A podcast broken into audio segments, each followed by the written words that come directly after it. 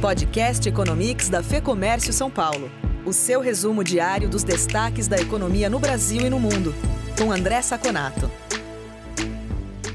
Você já ouviu falar em tempestade perfeita?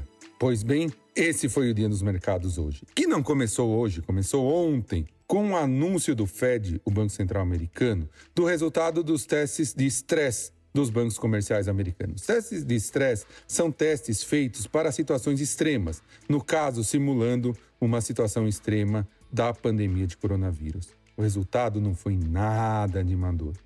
Os bancos podem perder até 750 bilhões de dólares num caso extremo dessa pandemia. Aí, hoje de manhã, os problemas foram se avolumando o acirramento das tensões de China e Estados Unidos, com a China dizendo que os Estados Unidos não devem cruzar a linha vermelha, senão o acordo comercial está seriamente ameaçado.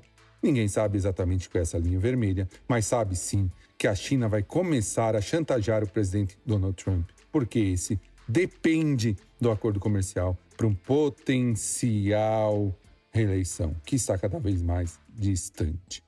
Além disso, o boicote ao Facebook de grandes empresas que acusa a plataforma de não ser duro o suficiente com discursos de ódio e mentiras. A Unilever, por exemplo, anunciou que não vai fazer mais publicidade na plataforma até o final do ano.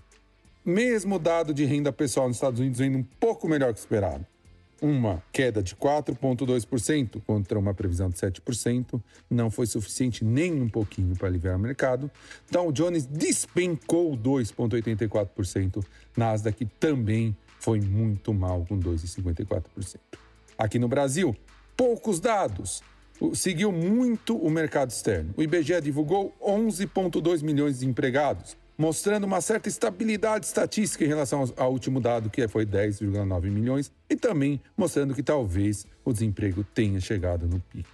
Na política, o advogado Frederic Vassef admitiu que escondeu Fabrício Queiroz por conta de ameaças de morte que ele vinha sofrendo. Isso gerou uma turbulência, porque imagina-se que talvez isso possa chegar ao presidente Jair Bolsonaro fez com que o mercado ficasse mais nervoso. O dólar subiu forte, 2,58% a R$ 5,47, mesmo com o Banco Central fazendo compra à vista.